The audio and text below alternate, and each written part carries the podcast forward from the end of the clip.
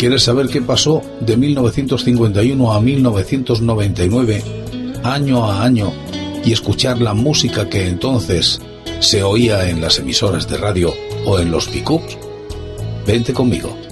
Te invito a que lo hagas en este espacio que he dado en denominar el agujero de la oreja. Y estamos en el año 1981. En él muere el escritor catalán Josep Pla.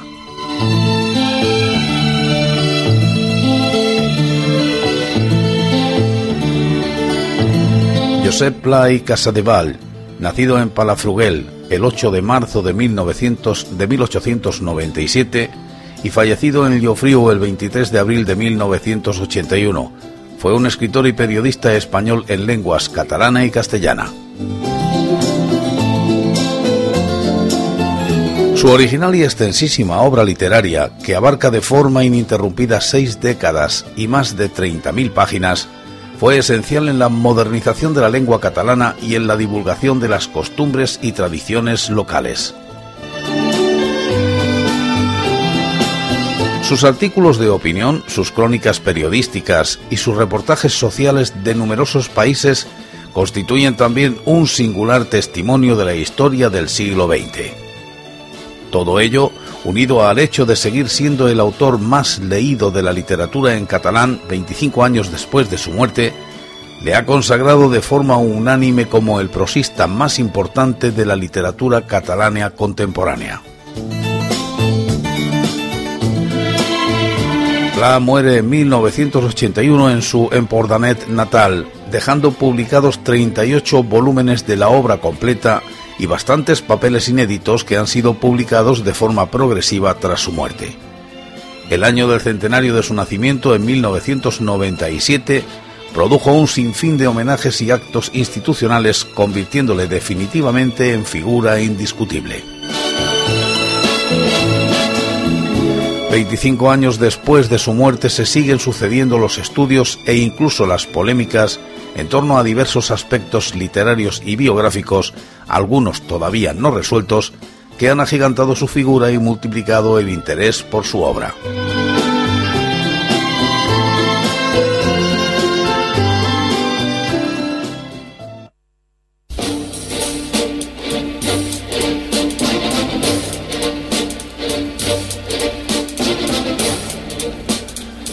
Y en 1981 se produce la aprobación del modelo oficial del escudo de España.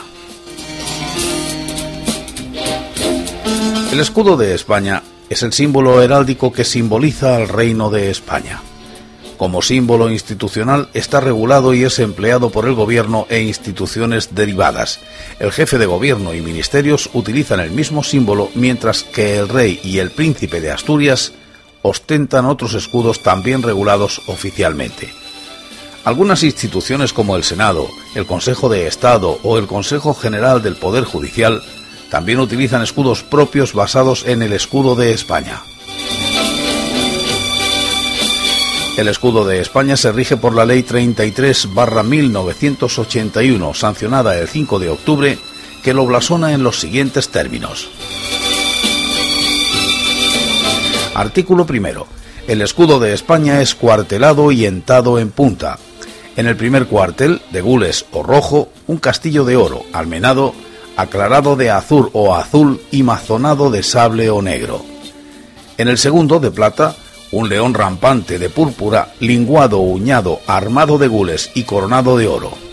En el tercero, de oro, cuatro palos de gules o rojo. En el cuarto, de gules o rojo, una cadena de oro puesta en cruz, aspa y orla, cargada en el centro de una esmeralda de su color. Entado de plata, una granada al natural, rajada de gules o rojo, tallada y hojada de dos hojas de sinople o verde. Acompañado de dos columnas de plata con la base y capitel de oro, sobre ondas de azul o azul y plata, superada la corona imperial la diestra y de una corona real la siniestra, ambas de oro, y rodeando las dos columnas una cinta de gules o rojo cargada de letras de oro en la diestra plus y en la siniestra ultra, del latín plus ultra.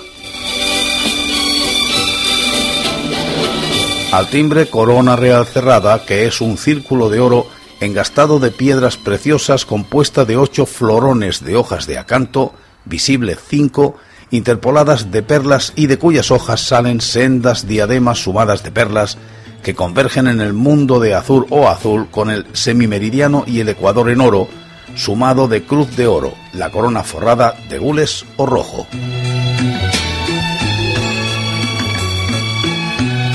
Artículo segundo. El escudo de España, tal y como se describe en el artículo anterior, lleva escusón de azul o azul, tres lises de oro puestas dos y una, la bordura lisa de gules o rojo propio de la dinastía reinante, Borbón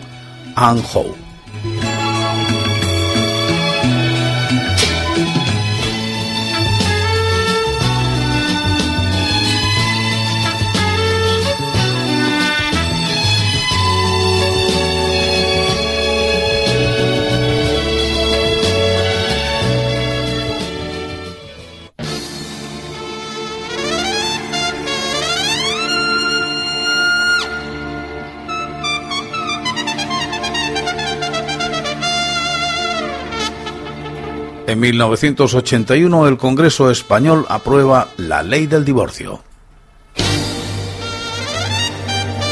Se modifica, por tanto, el Código Civil. Bastantes años después saldría la ley del divorcio express.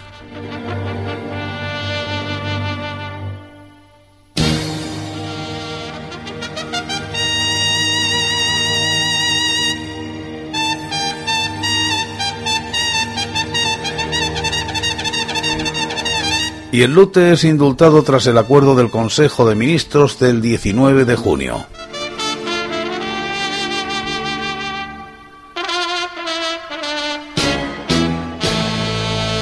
El Consejo de Ministros concedió ayer un indulto total a Eleuterio Sánchez el Lute, decía el ABC de ese día del mes de junio, el 19. Eleuterio Sánchez el Lute el gobierno decidió aceptar la propuesta de la Sala de Segunda del Tribunal Supremo que lo había condenado una vez oído el Ministerio Fiscal y con los informes favorables de las instituciones penitenciarias.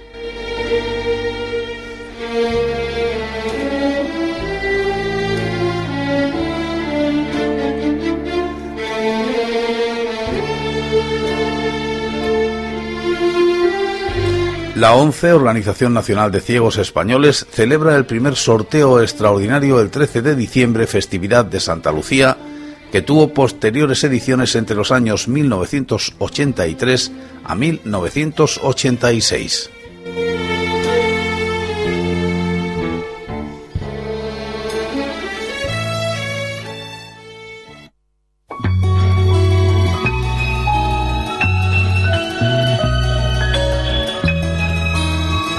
Y este año de 1981, Simón Cabido y Juanito Navarro triunfan como Don Ciruelo y Doña Cloqueta. Simón Cabido fue un actor y humorista español nacido en Filipinas en 1931 y fallecido en Madrid el 7 de mayo de 1992. Hijo de emigrantes españoles, a los cuatro años regresó a España instalándose en Bilbao. Sus inicios profesionales se sitúan en el mundo del teatro, pudiendo destacarse su participación en el estreno de la cele obra de Antonio Buero Vallejo Las Meninas en 1960 y en los montajes de Ligazón 1966 y Romance de Lobos en 1970, ambas de Valle Inclán. Pero el personaje que le hizo famoso fue Doña Cocleta. El personaje este le acompañó hasta su muerte. Doña Cloqueta, una turista americana excéntrica y algo grotesca, nació de su imaginación en 1957 con motivo de los carnavales de Villa García de Arosa, en Pontevedra.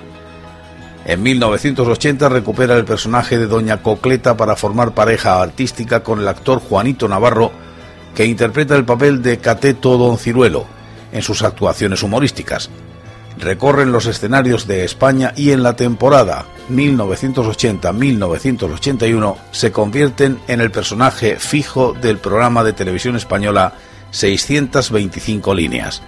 También el personaje que les hizo famoso fue el de Mil Pelotas.